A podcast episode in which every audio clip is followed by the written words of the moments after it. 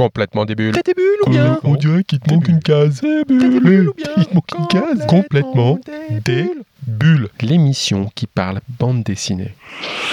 BD et religion. À première vue, ce sont des mots qui ne vont pas trop ensemble. Et pourtant, nous allons parler d'une série qui aborde avec humour l'histoire de Jésus et la naissance du christianisme. Ça a l'air chiant comme accroche. Mais pourtant, cette série a eu son petit succès. Aussi car elle n'est pas un hommage à la foi, mais plutôt une prise de recul sur la religion. Ça s'appelle Le Voyage des Pères.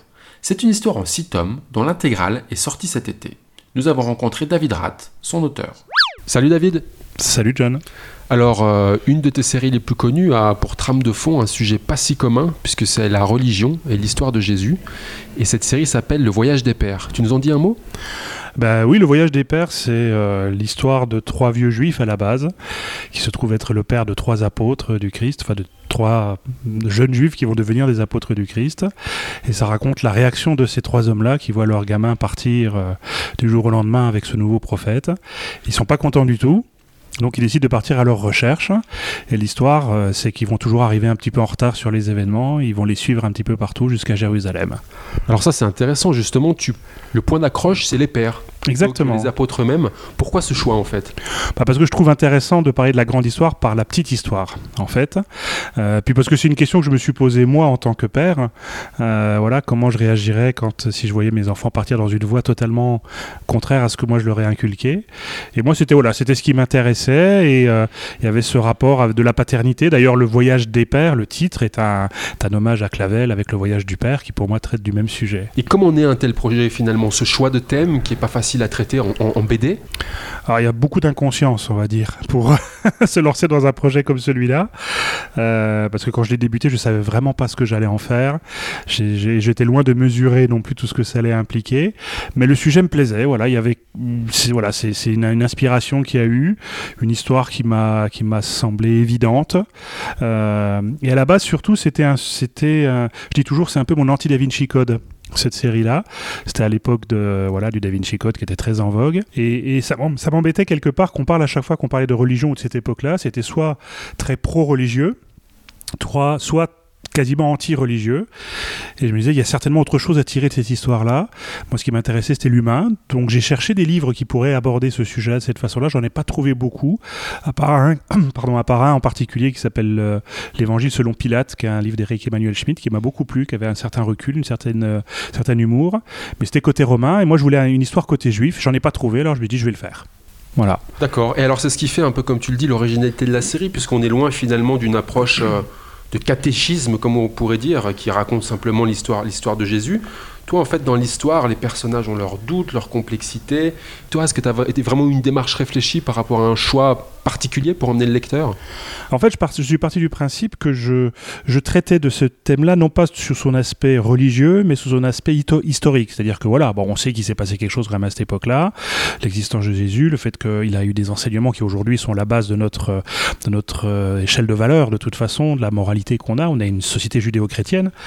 Et, euh, et moi, c'est ça qui C'était voilà, de, de, de prendre ce- cette époque-là comme toile de fond et de raconter l'histoire de mes personnages parce qu'en effet c'est un moment où il y a eu des, des grandes euh, euh, voilà des grandes révolutions entre guillemets intellectuelles spirituelles enfin tout ce culturel et, et- et je trouvais la période intéressante pour ça. J'aurais pu choisir en réalité une autre période.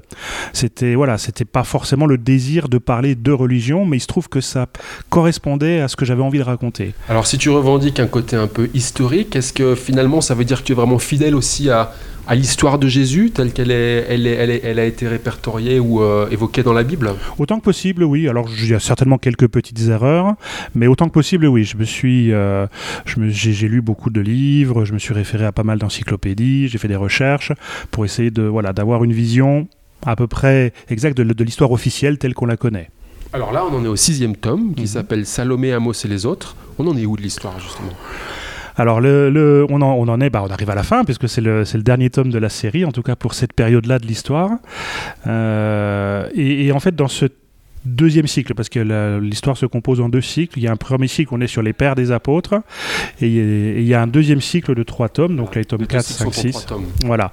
Euh, qui euh, là s'intéresse euh, à l'histoire de Barabbas, qui est ce fameux brigand, assassin même, qui aurait dû être exécuté au moment où Jésus l'a été, et qui, selon la tradition juive, a été libéré. C'est-à-dire qu'on avait, voilà, la tradition voulait qu'on libère un condamné à mort.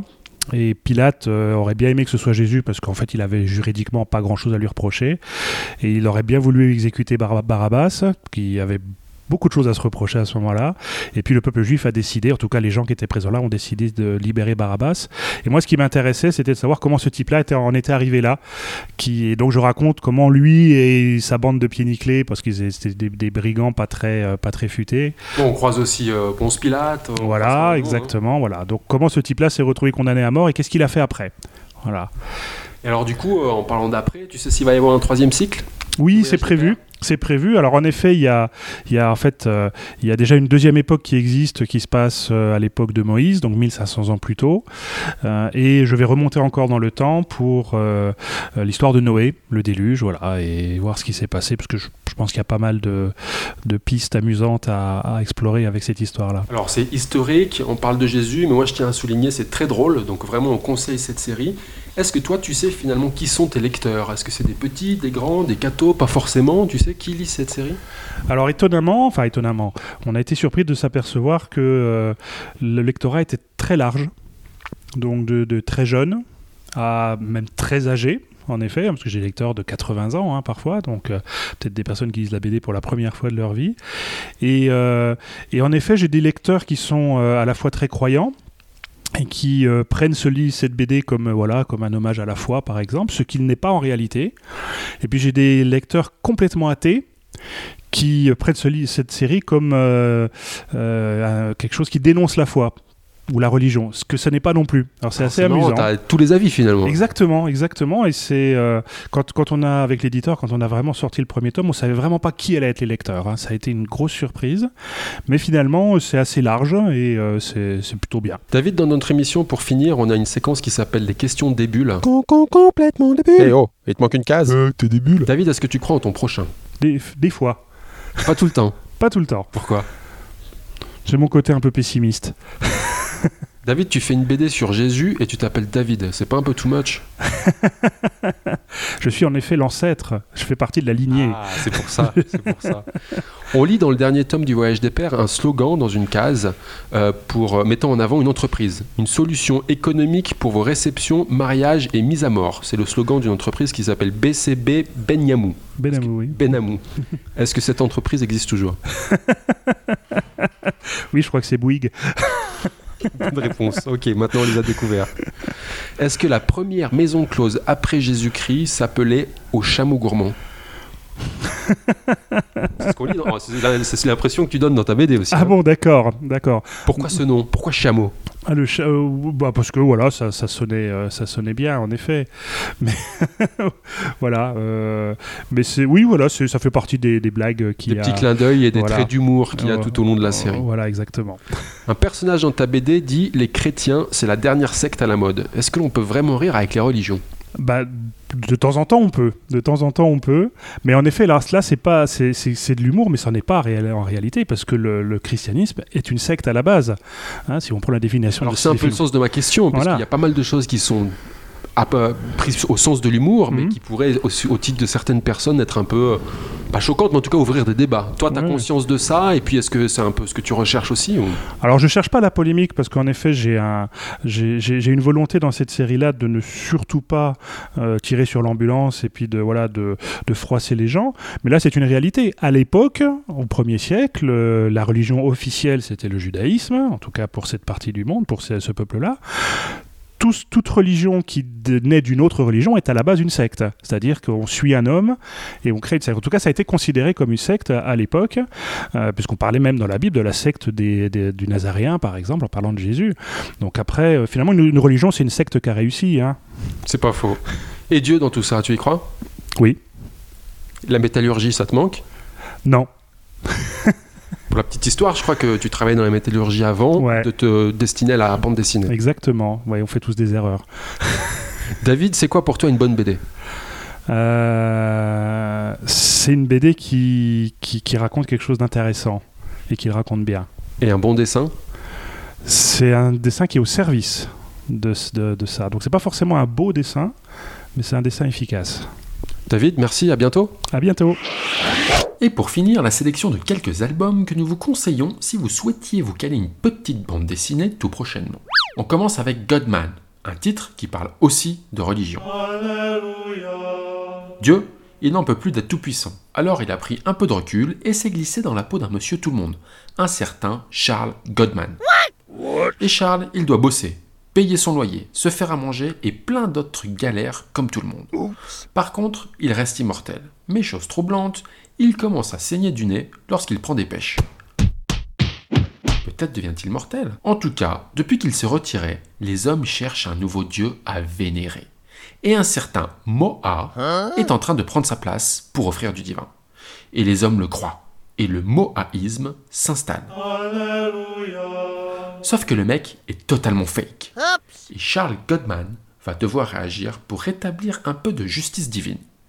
Une belle critique des croyances religieuses dans un monde qui n'offre que peu de repères pour aider le tout à chacun à croire en quelque chose. À la fois drôle et profond, Jonathan Munoz nous offre ici un second tome de Godman. Ça s'appelle Au nom de moi et c'est aux éditions Fluide Glacial. On continue avec crypto-monnaie. Euh, Mot à la mode depuis l'apparition des bitcoins, les crypto-monnaies sont des monnaies virtuelles et elles sont étroitement liées à la blockchain. Les banques, mais aussi les États, tremblent face à ces nouveaux phénomènes qui changent tous les mécanismes de contrôle des monnaies. Rien compris. Cette BD aide à comprendre le sujet en mettant en scène Josh, un banquier fraîchement viré du secteur traditionnel You're fired. et qui décide de parier et investir son temps, son argent et ses relations dans une nouvelle crypto-monnaie, le NecoCoin. Mais même lui, fin connaisseur, ne va pas réussir à savoir s'il a parié sur le bon cheval.